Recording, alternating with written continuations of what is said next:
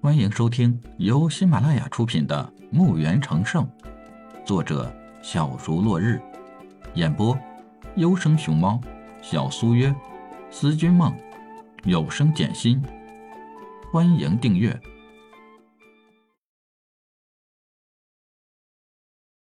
一百零五集。李海再次来到这间石室里，这里已经是空空如也了。人们早已走得连人影都没了，看看这里凌乱的石室，也没什么可值得再待下去了。石室外面有三条通道，每条通道上都有血迹尸体，重伤者在那哀嚎着。看看哪条路都是有人，而且还不少。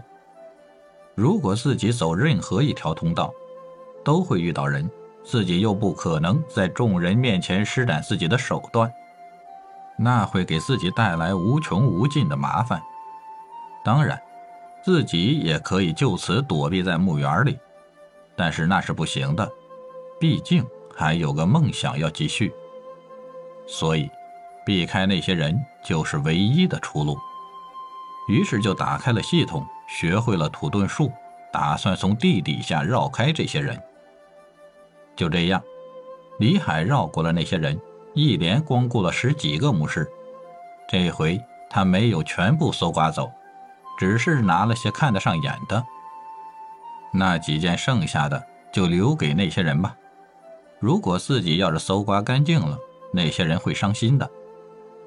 来到一处墓室前，看看石门上按着方位镶嵌的一些玉石，很有规律，像是某种阵法。相信这些玉石是这个阵法启动的能量来源。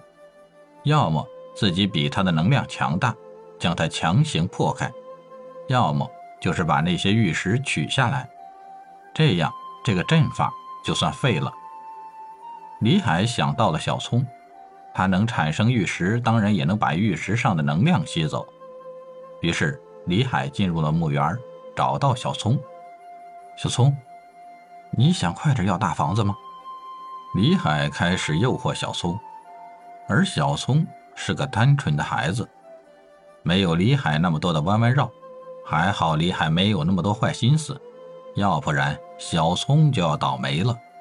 嗯嗯，大哥哥，我现在就想让你帮我建造个大房子。李海把小聪从肩膀上轻轻地放到了手上。哥哥呀，找到了一些材料，可那些材料在一个石室里。而石室的门上有好多玉石组成的阵法，挡住了哥哥的路。小聪可不可以帮帮哥哥，把那些玉石的能量给吸走呀？小聪昂起小脑袋，拍拍小胸脯：“放心吧，哥哥，我这就和你一起去。”小聪飞回到李海的肩膀上。李海带着小聪出了墓园，来到那扇石门前。李海开启护盾。罩住了自己和小葱，才让小葱开始吸取那些玉石里的能量。小葱看到李海开启的护盾，把他和李海保护在里面，心里暖暖的，知道他的大哥哥在保护着他，就卖力的吸取那些玉石上的能量。很快，那些玉石就暗淡了下来。几个阵眼上的玉石有些特别，小葱费了点事儿才搞定。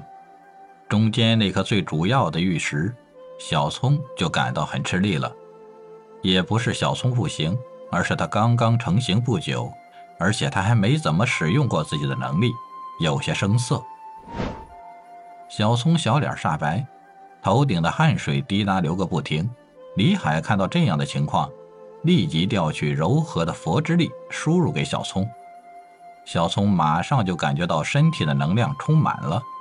小脸也红扑扑的，特别的好看。足足花了两个多小时的时间，最后一颗玉石也被吸收完了，化成了一块石头，还镶嵌在那石门上。小聪看上去有些累，李海没有去管那石门，立刻回到了墓园里，又给小聪输入了不少的佛之力来补充他的能量。来到小聪的那块玉石旁，李海轻声道。小葱乖，你累了，去睡一会儿。小葱露出一个甜甜的笑容。哦，谢谢大哥哥，我去睡一会儿，记得帮我建好我的大房子。嗯，好的，我会帮你建好的。你乖乖的去休息，说不定呀，等你醒来时，你的大房子就建好了。小聪和李海摆摆手，飞入了浴室内。李海这才走出了墓园，回到了那石门前，试探了一下，再没有什么禁制，李海用土遁进入了这个石室。